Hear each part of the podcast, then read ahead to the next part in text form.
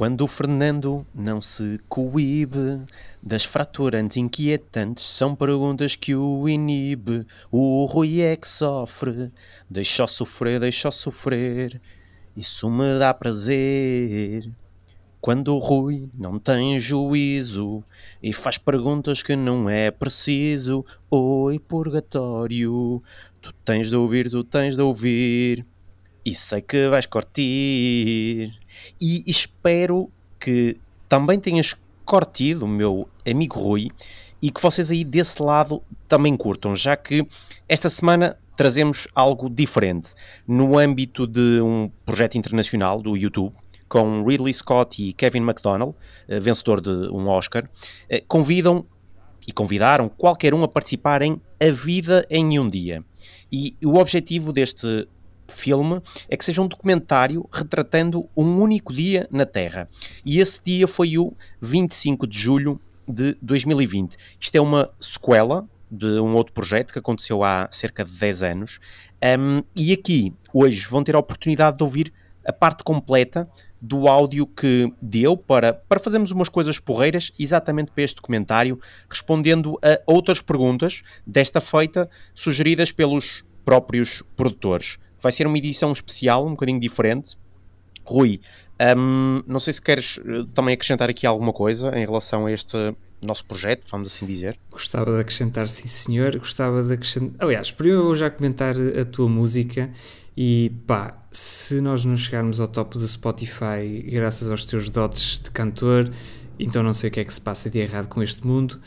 Pá, e a seguir também gostava de dizer, portanto, nós gravámos isto ao ar livre, uh, nós encontramos-nos num jardim um, para, pronto, para responder, para fazer a gravação do episódio, para respondermos às tais questões um, que é, ou seja, que os realizadores colo colocaram às pessoas e que nós achamos que se encontrava aqui um bocadinho com o purgatório. Portanto, quando ouvirem o sino da igreja a tocar, não estranhem.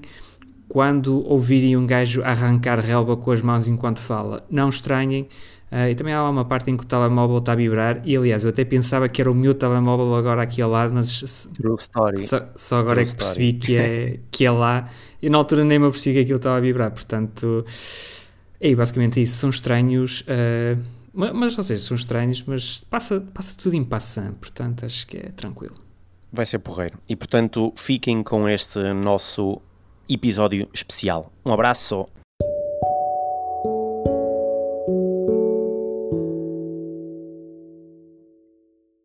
Portanto, Fernando, o que é que tu adoras? Pá, por acaso estava a pensar nessa, nessa pergunta e eu cada vez mais gosto de, de silêncio e de natureza. Pá, hoje estava no, no café e estava lá. Opá, estava lá imensos, imensos casais, imensa, imensos putos e estava lá um casal que trouxe um cão. Pá, e apesar de gostar de, de animais, eu estava, a fazer aquilo tudo muita confusão. Tipo, o barulho das pessoas, a, pá, a confusão por si. Pá, e efetivamente, não sei se era algo que já estava, bom, em mim, mas acho que a pandemia pode ter, tipo, um, maximizado isso. Porque como passaste tanto tempo em isolamento, se calhar acho que as pessoas ficaram mais sensíveis ao, pá, ao barulho. Eu pelo menos eu fiquei. Pronto, e valorizo mais o silêncio, valorizo mais a, sei lá, a natureza.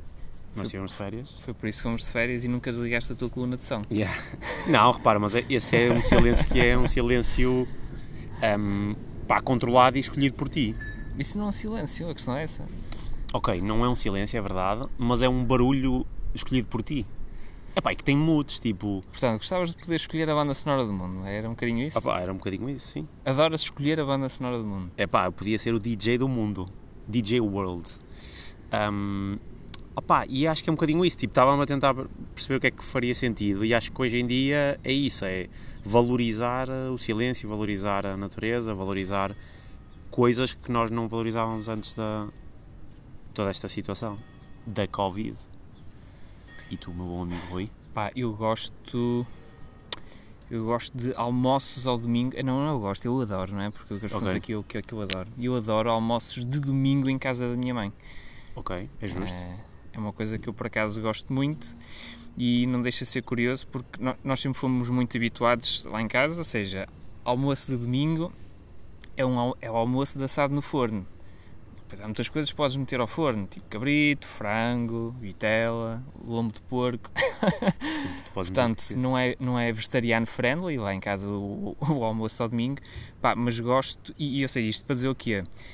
Pá, depois cada um de nós, não é? Tipo, seguimos a nossa vidinha, não é? Os, os irmãos, cada um segue a sua vidinha.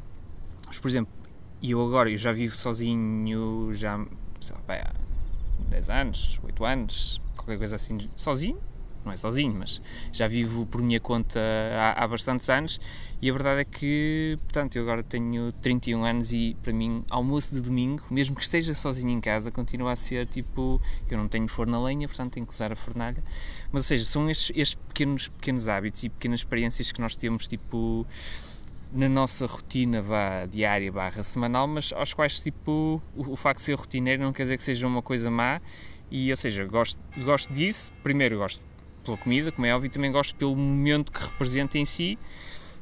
Normalmente é sempre tipo momento em, em família, e eu sei, a família tem vindo a crescer, portanto, uh, como é que é dizer isto? A, a, carga sentimental que isso também tem é um bocadinho diferente, mas, mas ou seja, é uma coisa que eu por acaso gosto, gosto muito, e, e ou seja, sinto falta, é um domingo, e pá, nesse domingo vou dar uma volta não sei onde, e tipo vou para a praia, e como maçãs e não sei o que é Pá, a verdade é que depois naquele domingo faltou ali qualquer coisa. Hum, ao almoço ou ao jantar? Ao almoço. Ao almoço, ao almoço. Ao jantar normalmente é os restos do almoço. Eu, por, por, acaso, eu acho que. Pá, eu, eu percebo isso e gosto de. Tenho algumas saudades daquele assado, porque acho que é uma coisa muito típica nossa. Eu não sei se isto acontece noutros países. Deve existir almoços de domingo, mas se calhar com outros pratos. estão os nossos ouvintes em Israel, não é? yeah, e eles, foda-se, almoço de domingo. Na China. E eles, foda-se, o que é que eu vou comer? Opa, não sei, tipo, mas acho que é uma cena... O assado é tradicional, pelo menos português. Mas acho que é mais do que a comida, é, é o reviveres o, o teu passado que tu tinhas enquanto criança. É naquele almoço de domingo tu estás a voltar uns anos atrás, quando eras puto e quando estavas em casa, não é? Dos teus pais e estavas lá a comer e era sempre aquilo.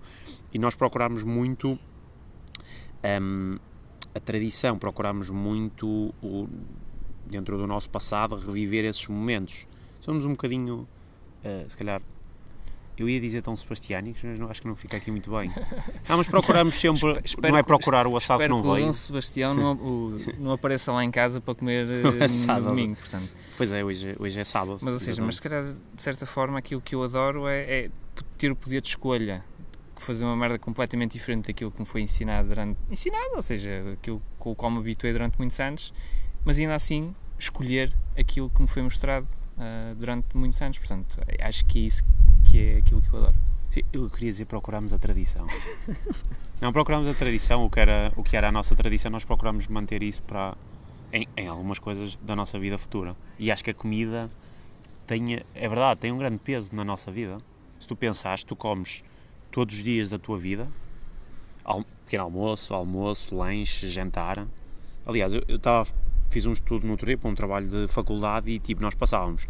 Um, como é que era? Era tipo mais de 80% do nosso tempo livre em cenas de tipo de refeições, de, portanto, alimentação que inclui comida e bebida.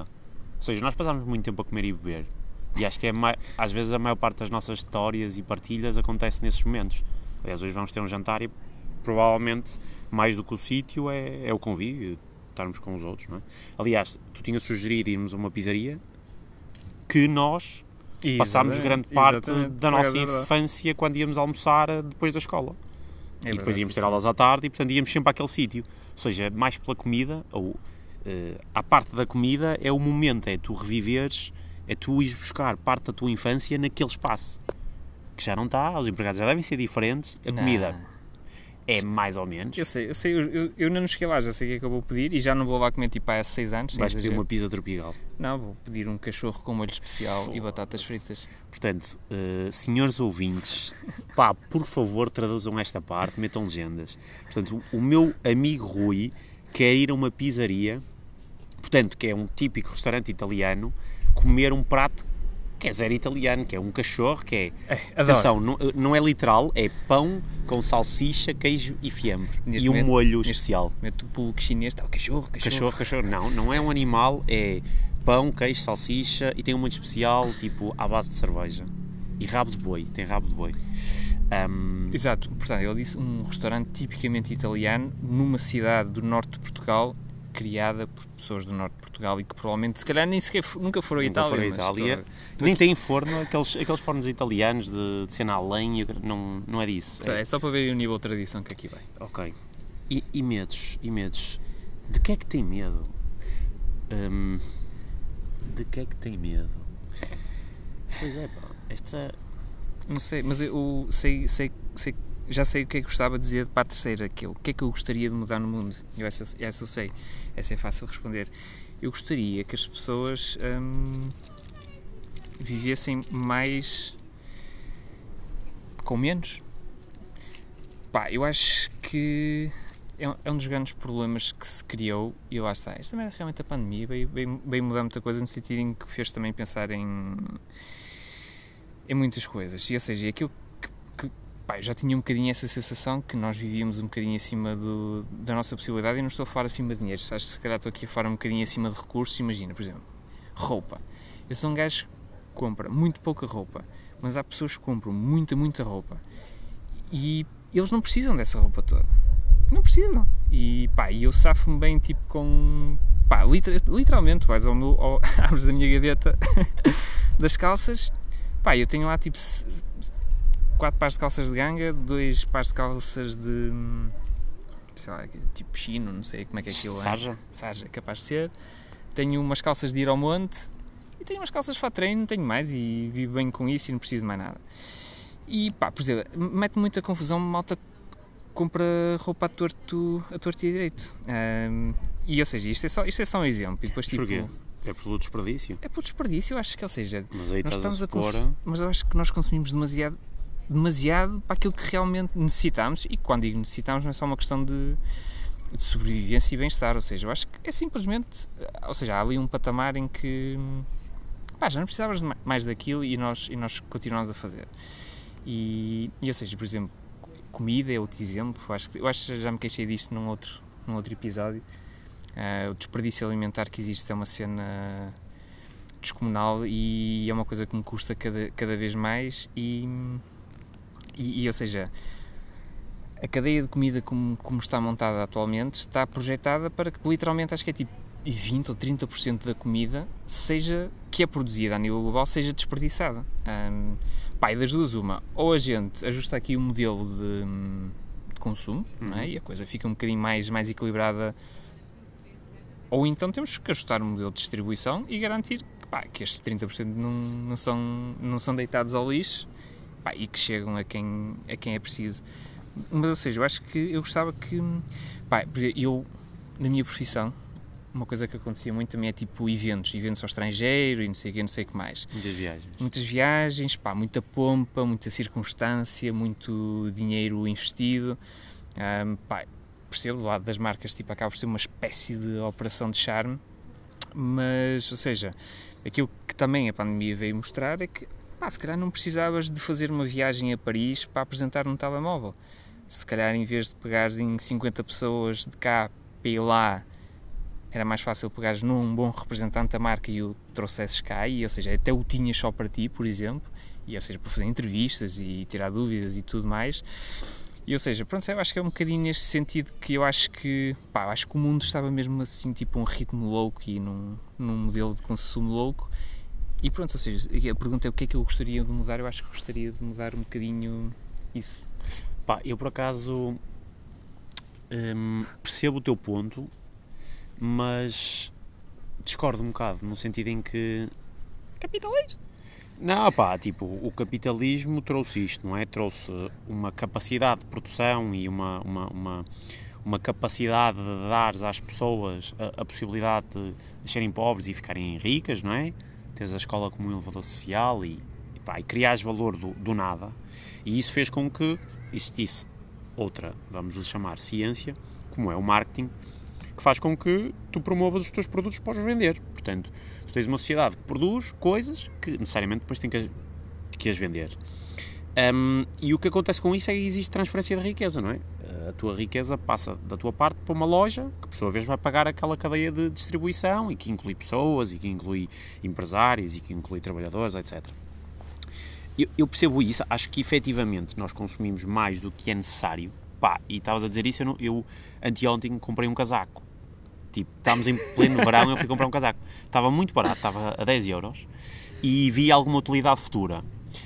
Um, mas sim, nós, nós não compramos só quando, epá, eu não tenho mais nenhuma t-shirt, todas as minhas t-shirts romperam, rompi esta t-shirt neste preciso momento, vou à loja comprar uma t-shirt porque não tenho mais nenhuma. Nós não fazemos isso.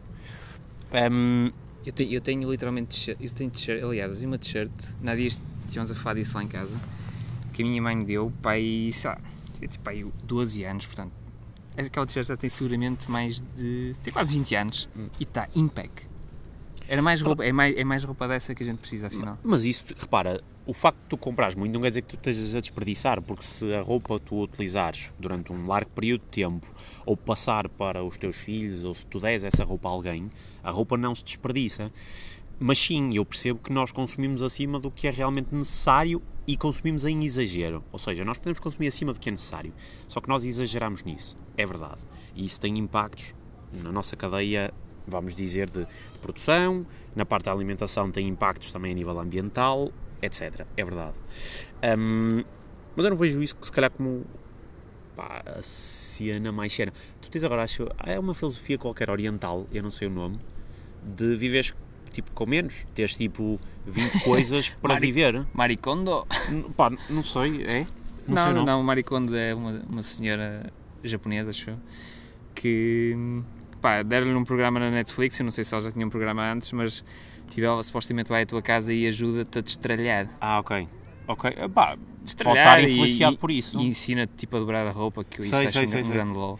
Mas eu acho que é em cima dessa, eh, porque isso por trás tem uma filosofia, eh, e existe uma filosofia que é de viveres com poucas coisas e tens um número máximo de bens que podes ter, de género.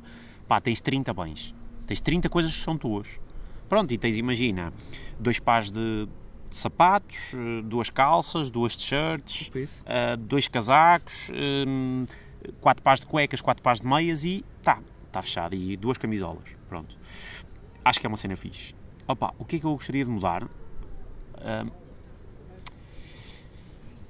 pá, perguntas fodidas. Um, é assim, na nossa sociedade, uma merda que, que eu acho importante é, é a base educacional. Tipo, efetivamente, tu tens uma lógica da escola ser um elevador social e toda a gente ter acesso às mesmas oportunidades, mas isso não acontece necessariamente. Um, mas não acontece por várias razões e acho que também uma delas é que a malta tipo, não vê grande valorização na escola e nos conteúdos da escola e no que é que aprende e no que é que aquilo vai ser útil para a vida. E eu, se calhar, hoje, se fosse puto outra vez e se estivesse outra vez na escola, pelo menos na escola básica, tentava tirar mais conteúdo daquilo. Acho que o sistema de ensino precisa de ser eh, reformulado por todo o mundo. Acho que vivemos um período em que a escola dita tradicional eh, é demasiado obsoleta, não acompanha o que é um YouTube. Um YouTube tem conteúdos que provavelmente substituiriam qualquer escola e metiam qualquer escola ou qualquer professor a um canto. E hum, acho que a escola precisa de se reinventar. Se nós olharmos para o que é o modelo tradicional da escola, a escola, como, como, existe aos dias de hoje, já existia há 50, há 100 ou há 200 anos atrás, nas primeiras universidades e nas primeiras escolas, que ainda eram divididas entre, se calhar, homens e mulheres. Aliás, as mulheres, se calhar, nem, nem estudavam. Não é se calhar, é, não estudavam mesmo. Portanto, eu, hum, se tivesse o poder de mudar alguma coisa, eu mudava o que é que é o sistema de ensino. E tentava dar às pessoas e mostrar às pessoas a importância do que é uma, uma boa formação para tudo. Tentava dar com exemplos concretos, tipo, tu tens uma boa formação, vai-te ajudar a um dia, pá, lutares pelos teus direitos no trabalho onde tu estás, dá-te a possibilidade de tu seres empreendedor, criar o teu próprio negócio, teres mais tempo livre para ti, para a tua família, para o que quer que seja. Portanto, no fundo, vai-te trazer mais felicidade. E acredito piamente nisso e acho que a escola é, é a base, a educação é a base de, uma, de todas as sociedades em termos de religião, em termos de guerra, em termos de inteligência, em termos de cultura geral, em termos de tudo. Um, e portanto eu mudava isso, tentava reformular o sistema de ensino. Uh, se eu tivesse assim uma varinha de condão, acho que. Tiago Brandão Rodrigues, watch out. Yeah. Fernandes coming. O nosso grande ministro. Um, medos. E eu tenho medo, pá, estava a pensar nesta merda, eu tenho medo de aranhas. Portanto, já falamos sobre isto, isto foi já, literalmente o primeiro episódio. Pois já? Saltamos essa. Podemos saltar esta, sim. Saltamos essa. Vamos à, à pergunta do dia. Uh! O que é que tu tens nos E eu bolsos? vou mostrar para a câmara, malta, o que é que eu tenho no bolso. Está aqui. Isto não, aqui. atenção, aí ao longe pode, pode parecer esquisito. Ok. Isto não é uma tanga, não é uma cueca, é Está uma aqui. máscara Está aqui. Isto é o. de pugna. Isto é os. Isto são. Portanto, é certificada. É certificada. E, e tem, aguenta até 25 lavagens. Ui, já me cheira a banha Agora, da cobra. agora vou tirar. Eu acho que nenhuma aguenta mais do que 5. Tiro ou não tiro? Acho Tiro. que deve ser. Estamos ao ar livre, estamos portanto. ao ar livre. Graça Freitas Não, a sabe, prova. não sabemos, não sabemos. Não, graça Freitas a prova. Pá, mas tenho isto, repara, isto isso? é o nosso, é os, é os- são os nossos dias. Ah, tenho moedas. Sim, ainda utilizamos moedas. Pá, um dia alguém tipo 2060, por aí, 2050 vai ver isto. Ainda temos moedas. São de metal. Mas, mas sabes que eu sei que está toda a gente mortinha por despachar o dinheiro, mas sabes que o dinheiro representa um, sobretudo numa sociedade como a portuguesa, representa uma coisa muito importante que é igual, igualdade, neste caso, de, de acesso ao dinheiro, porque a partir do momento em que o dinheiro passar a ser digital, há uma parte da população que, que fica fora. E uma vez visi- visitei tipo o supermercado do futuro da Amazon. Ah, ok, sei. E, ou seja, supostamente é, é mágico porque tu não precisas de dinheiro físico, só precisas do telemóvel, não há caixas registadoras, não há filas, não há nada. Ou seja, se tu entras lá dentro, hum, antes de entrar tens que fazer tipo um login com o teu telemóvel, encostas lá o telemóvel a um pórtico, entras, agarras no que queres, aquilo através de câmaras e sensores sabe exatamente aquilo em que tu pegas e basas porta fora e eles depois te tiram o dinheiro da tua conta. Um sem-abrigo, por exemplo, não pode fazer aquilo. Por Não acaso, pode ir àquela loja, calma, percebes? calma. Na China, e os nossos ouvintes chineses não nos vão deixar mentir, os sem-abrigo recebem dinheiro de forma virtual. Eles têm, opá, eu não sei qual é o nome da aplicação, mas eu acho que está relacionada com o WeChat. E eles têm um QR Code e tu, enquanto cidadão, não é? E à partida terás uma maior capacidade económica do que eles. Se tu queres doar dinheiro, tu não dás uma moeda, tu fazes uma doação via WeChat. E tipo, eu, eu percebo em parte isso, mas numa evolução há sempre há sempre danos colaterais, que podem ser maiores ou menores. Pá, naturalmente, se calhar, ah, eu, yeah, eu acho que já não tenho a voz. Eu não tenho a voz. E, se- pá, mas sei lá, posso ter pessoas mais velhas da minha família, tias ou tios mais velhos da minha família. Eu sei que se calhar eles forem utilizar, ou mesmo os meus pais, eles iam se ver um bocado, pá, lixados com aquilo, tipo, não, não ia ser fácil. Mas, pá, eles, olha, eles utilizam, tipo, os meus pais têm o Facebook, a minha mãe vai ao Facebook, eu nunca lhe ensinei. Agora vai parecer uma imagem de que eu sou um mau filho. Mas eu nunca lhe ensinei, ela nunca pediu, mas é- ela Não, descobriu atenção. aquilo, estás a ver? Eu, eu acho que o E facto utilizam cartões de crédito Eu acho que o de facto débito. de nunca teres ensinado a tua mãe a usar o Facebook que merece aqui uma salva de palmas. Sim. Só uma, desculpa. E assim é meia.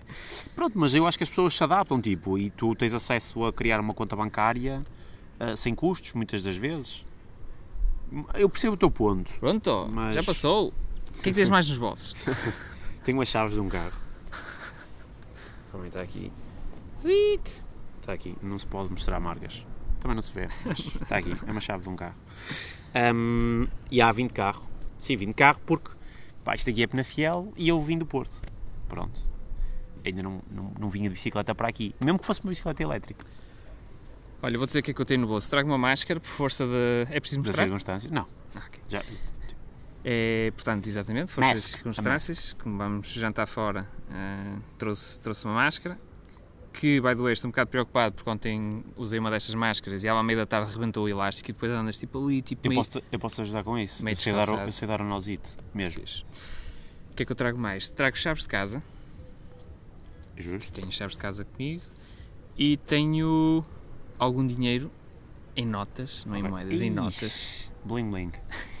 não dá para fazer o som da nota. Quer dizer, dá. e tenho e tenho coisa e tenho hum, o cartão bancário comigo E aliás, e pronto, se trouxe o telemóvel, está aqui pousado no chão, não está no bolso, mas está comigo. E já agora também trouxe aqui o esquema do podcast, mas hoje foi só para isto. Mas eu normalmente eu costumo dizer que eu posso, eu para sair de casa, eu só preciso levar comigo três coisas: chaves de casa, o cartão bancário e o telemóvel.